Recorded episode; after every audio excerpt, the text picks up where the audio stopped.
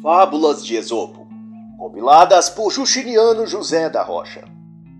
As fábulas são histórias ou contos curtos que usam animais ou a natureza para transmitir conhecimento, sabedoria e lições de vida.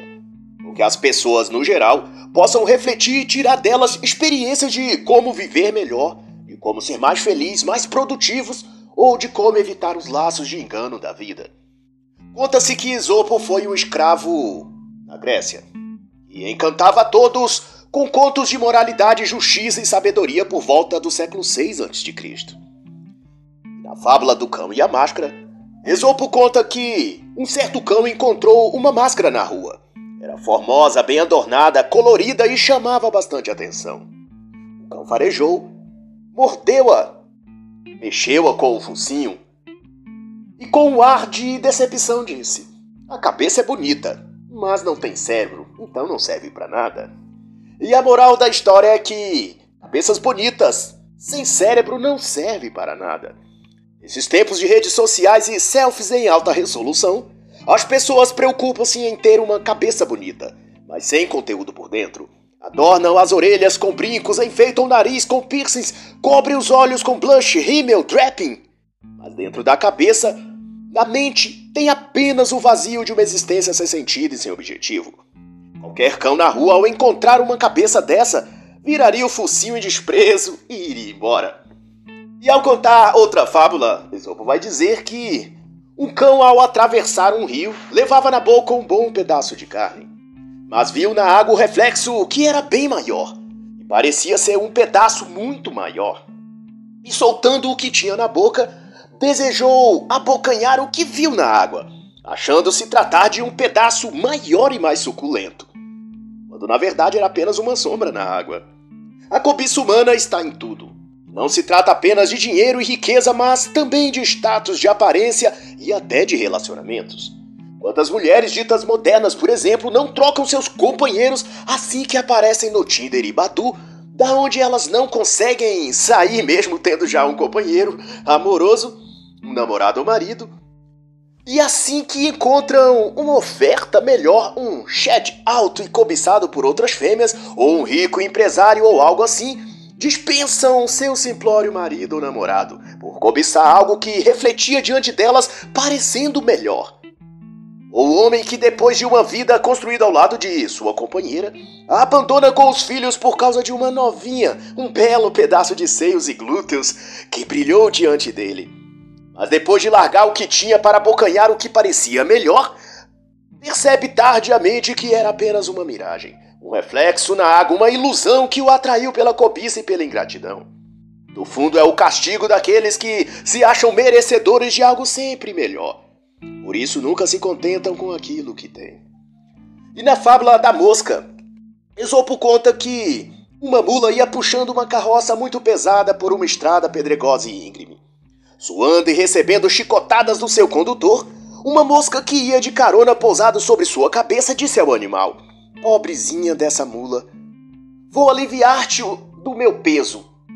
Sim, agora já podes puxar o carro tranquilamente. E a moral da história é que, tendo pouca importância, muitos se acham mais relevantes do que realmente são.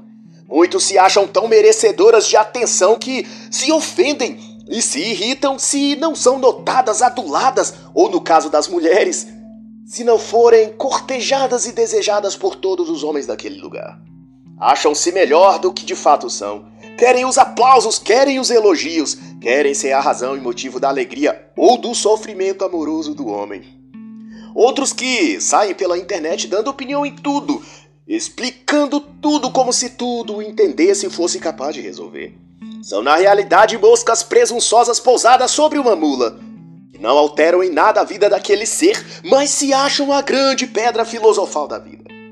Mas talvez você seja apenas uma mosca. Só isso. E na página 17 conta-se a história da galinha dos ovos de ouro. E disse que uma velha galinha punha ovos de ouro e dava a seus donos uma certa vida confortável. Bastante próspera mas, porém, um sobrinho da mulher que estava a passear em seu sítio disse à velha dona das galinhas de ovos de ouro que aquela galinha deveria ser toda de ouro por dentro. E se a matassem e dividissem suas partes, a venderiam e obteriam muito mais lucro.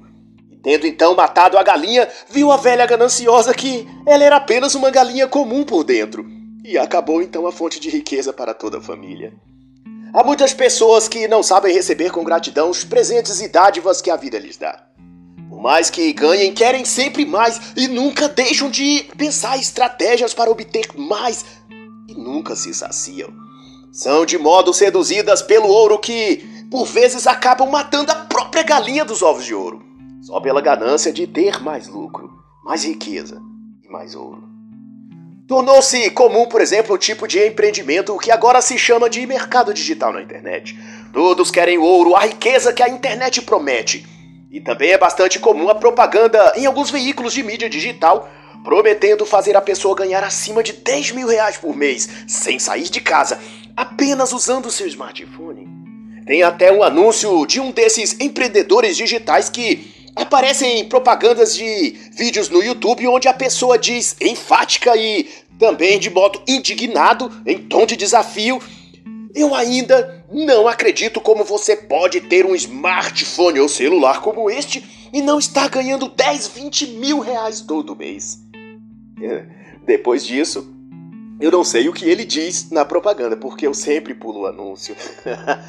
Mas a ideia é sempre a mesma. Mate a galinha, venda os pedaços e fique mais rico. A busca ambiciosa por se tornar milionário em 30 dias tornou-se o objetivo da vida de milhares de pessoas esquecendo-se apenas que quem faz milhões de dólares de modo fácil e rápido não ensina a ninguém como fazer isso. Ou senão todos seriam milionários e logo não haveria pessoas para comprar os produtos que eles oferecem e eles então perderiam clientes e deixariam de ser ricos. Ninguém que tem uma galinha de ovos de ouro parte as galinhas em pedaço. O segredo da riqueza de alguns desses marqueteiros da internet não é vender a você a fórmula mágica do sucesso mas justamente vender a você a promessa, o sonho, a expectativa. Eles ganham dinheiro, sim, vendendo às pessoas vídeos e cursos caríssimos onde prometem ensinar como ficar rico. E no fim, aqueles que compram o curso recebem, na verdade, uma série de vídeos de motivação, palestras de estratégia de marketing e histórias de pessoas que saíram do nada e venceram na vida. Ou seja, nada que você não encontraria na internet de graça. O grande segredo, portanto, destes empreendedores digitais está em vender não um produto, mas em vender um sonho. Eles são especialistas em manipular as emoções humanas e seduzir as pessoas pela ambição delas de ficarem milionárias sem esforço algum. Eles prometem a você mais do que uma galinha de ovos de ouro. Eles prometem uma galinha toda de ouro. Basta parti-la e vender suas partes. Há pouco tempo atrás ouvi, por exemplo, o relato de um jovem dinâmico que afirmou na internet ter pagado 5 mil reais em um desses super cursos de como ficar rico. O produto consistia, enfim, em cinco videoaulas que, no resumo de tudo, poderiam ser achados de graça na internet. Mas é claro que depois de investir essa soma de dinheiro em algo, ninguém vai dizer que não valeu a pena, pois se sentiriam envergonhados de terem sido enganados. Então eles sempre vão dizer que foi muito útil, foi muito proveitoso tal curso. Porém, estes aprendizes de como ficar ricos continuarão pobres, a não ser que também passem a vender a mesma ilusão para outras pessoas. Ou seja, gravem vídeos de palestras motivacionais, coloquem um fundo musical inspirador, conte a história de um grande empreendedor e venda por mil reais cada um. 10 pessoas que comprarem já serão 10 mil. Em menos de um ano, 100 mil. E assim, quando descobrirem a farsa, você já estará rico. E ainda poderá ganhar ainda mais dinheiro fazendo a tática chamada Mr. M. Fazer vídeos e palestras desmascarando e revelando o esquema todo. E ganhará dinheiro novamente agora fazendo o jogo inverso, denunciando a farsa. E na fábula do lobo conta-se que um cordeiro bebia água numa certa parte do rio. E ele foi abordado por um lobo. Olhando e com voz de ameaça, o lobo disse: Por que está sujando a água que eu vou beber? Mas humilde o cordeiro justificou que procurou a parte de baixo do rio justamente para não sujar a parte de cima, aonde os lobos costumam tomar água. Mas o lobo, porém, não se deu por vencido e, mostrando ainda mais suas garras, disse ao cordeiro: E por que você falou mal de mim no ano passado? E o cordeiro, no mesmo tom humilde, respondeu ao lobo: Não, senhor. Eu não faria tal coisa. E, bem por mais, tenho apenas seis meses de nascido. Ano passado eu nem existia ainda. Como poderia ter falado mal de Vossa Senhoria? Mas se não foi você, foi algum parente seu então. Vocês são tudo parecidos, finalizou o lobo. E avançando então sobre o cordeiro, o devorou. E a história quer dizer algo simples e básico. Perca seu tempo negociando com os maus. Foge deles. Não perca seu tempo explicando as razões e motivos para alguém que tem o mal dentro de si. Ele nunca ficará satisfeito e, ao final, achará outra coisa do que culpar você e te prejudicar. Simplesmente não tenha amizades com pessoas ruins. Não se associe com eles, não ande com eles, se possível, nem fale com eles. Nesse mesmo sentido, conta-se que um certo cão debatia com uma ovelha. Dizia a ovelha com ameaça de machucá-la que ela lhe devolvesse o pedaço de carne que a tinha emprestado semanas atrás. A ovelha respondia que não havia tomado nada emprestado com o cão. E que, como ovelha, não se alimentava de carne, por isso a carne para nada lhe serviria. Porém, o cão ardiloso achou uma serpente, um rato e um urubu como testemunhas. E esses juraram ter visto a ovelha recebendo do cão um pedaço suculento de carne. E assim a ovelha foi condenada. E a moral da história é: os iguais sempre se apoiam. Você não verá dois maus brigando entre si, mas os verá unidos contra um homem bom. O mal se apoia e se autoalimenta. Por isso, mesmo que tenhas razão, não debatas com pessoas de mau caráter. Afaste-se e jamais ande com quem não tem retidão moral. Pois eles se unirão e condenarão você por aquilo que eles fizeram. Pois o mal não se aproxima do bem, senão para tentar destruí-lo. Se você for abordado por amizades ruins, cuidado eles podem estar pretendendo fazer você de bode expiatório para suas maquinações. E a fábula do leão, da vaca e da ovelha também se refere a isso. E diz que um leão, uma vaca e uma ovelha fizeram um acordo de caçar juntos e dividir o prêmio no final. Ao terem pegado uma caça, dividiram em três partes. Contudo, o leão disse: A primeira parte é minha, porque é o nosso acordo. A segunda parte eu quero porque eu sou o rei dos animais. E a terceira parte eu quero porque preciso estar forte. e assim o leão acabou ficando com tudo. E a história é simples. Não se associe com quem é pior do que você. Ele sempre irá tirar vantagem dos seus esforços e te descartar depois. Procure então os que são parecidos com você em caráter e na forma de ver a vida. E já um rato vai dizer outra fábula. Pretendendo atravessar um rio, recebeu ajuda de uma rã. Amarrou então uma corda em seu corpo, prendeu-a na rã e juntos a rã levaria o rato sem que ele se afogasse no rio. A rã, no entanto, ia dando saltos como lhe é típico, coachando e chamando a atenção por todo o percurso. Logo, a rã foi vista do alto por um gavião que agarrou-a com suas presas e a arrastou para cima. E o rato, como estava amarrado à rã, também foi levado e ambos, a rã e o rato, serviram de almoço para a ave naquele dia.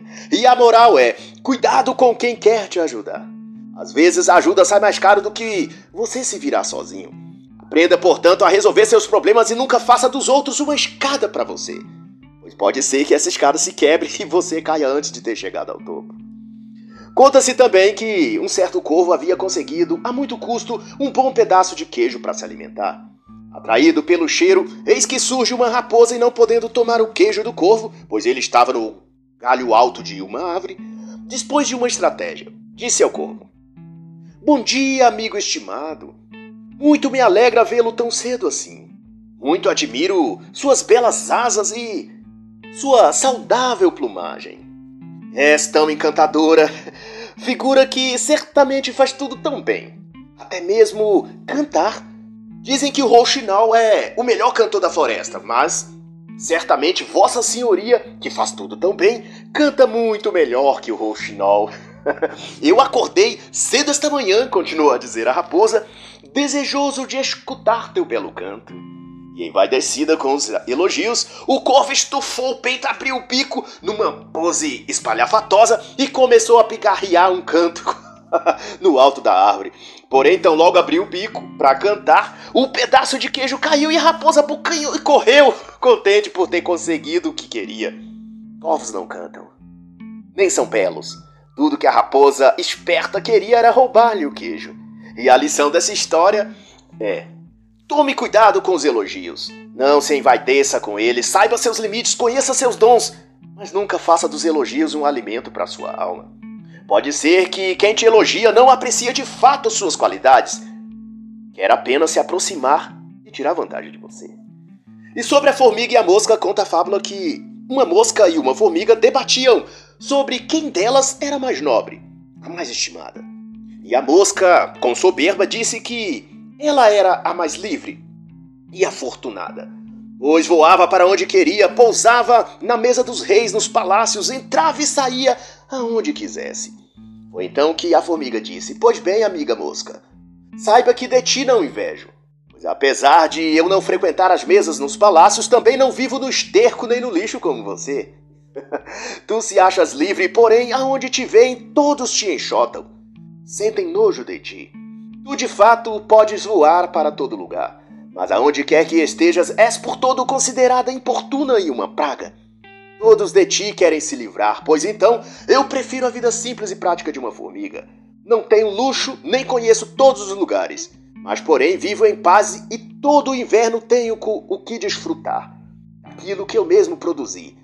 Não preciso viver como parasita das sobras das mesas dos outros. E a lição é simples: trabalhe. E não seja uma mosca parasitando aonde quer que vá.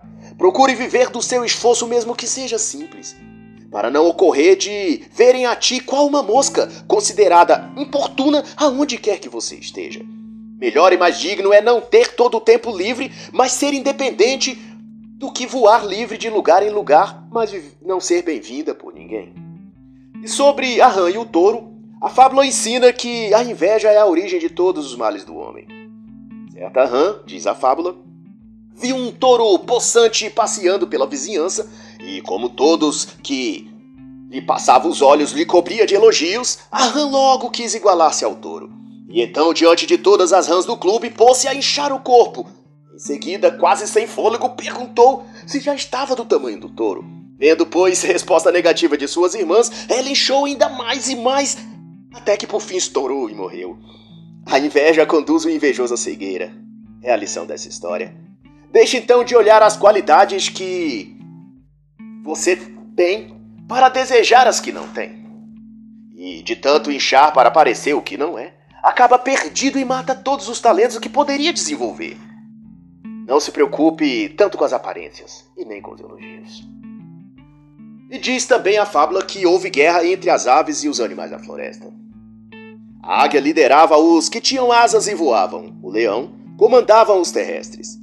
O morcego assistia a briga e, vendo que os terrestres estavam ganhando, pôs-se ao lado do leão e bradou: Viva os que têm patas e andam na terra! Dagado pelo leão devido às suas asas, logo disse: De jeito nenhum sou ave. Tenho pelo, sou primo de segundo grau dos ratos. Odeio aves, viva o leão!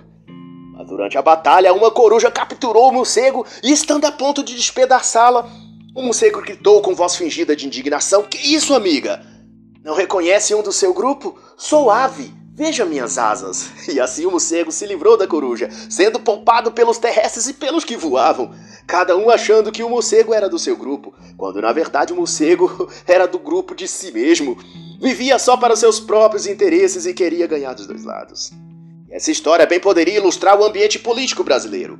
Não falta nesse meio morcegos que na campanha eleitoral vestem a camisa do leão e acham que, quando acham que ele vai vencer, Sobem no palanque dos terrestres e até imitam o rugido do rei da floresta. Mas assim que ganham, vendo o vento favorável para as aves, principalmente as aves de rapina e os urubus, trocam de lado e bradam: Que isso, irmã? Não vê que também sou uma ave? Nas eleições de 2018, por exemplo, vendo a ascensão do conservadorismo, não faltou abutre se fantasiando de animal terrestre. E tão logo pôs as garras na carne podre de Brasília, revelaram-se os grandes carniceiros que são. É essa a lição dessa fábula. E é conhecida também de Esopo a história da raposa e as uvas. Vendo uma parreira carregada de uvas, a raposa cobiçou. Eram de aparência saborosa e pareciam doces como mel. Porém estavam altas e a raposa, por mais que tentassem, não as conseguiu pegar. Por fim, a raposa desistiu, mas magoada e ressentida não perdeu a oportunidade ao dizer a quem se aproximasse da vinha que não perdessem o seu tempo, pois aquelas uvas estavam todas verdes. E assim, cada pessoa que passava por ali era desanimada pelas palavras da raposa. E também não colhiam as uvas, que acabaram, por fim, estragando de tão maduras. E assim a raiva a amargura podem sabotar os seus sonhos. Cuidado, pois, a quem você dá ouvidos, pois essa pessoa pode apenas estar tentando impedir você de alcançar algo que ela não alcançou. Se ela não foi feliz, também não quer que você seja. Se ela não atingiu uma meta, um objetivo, não quer que ninguém mais alcance também. Por isso, cuidado com aqueles que dizem a você que as uvas estão verdes. Observe atento se elas estão de fato verdes, ou se quem põe defeito nelas é apenas um ser pequeno e medíocre que não soube colher as uvas e agora prefere vê-las estragando do que sendo desfrutadas por qualquer outra pessoa. Cuidado com os medíocres. E assim encerra a análise As Fábulas de Esopo.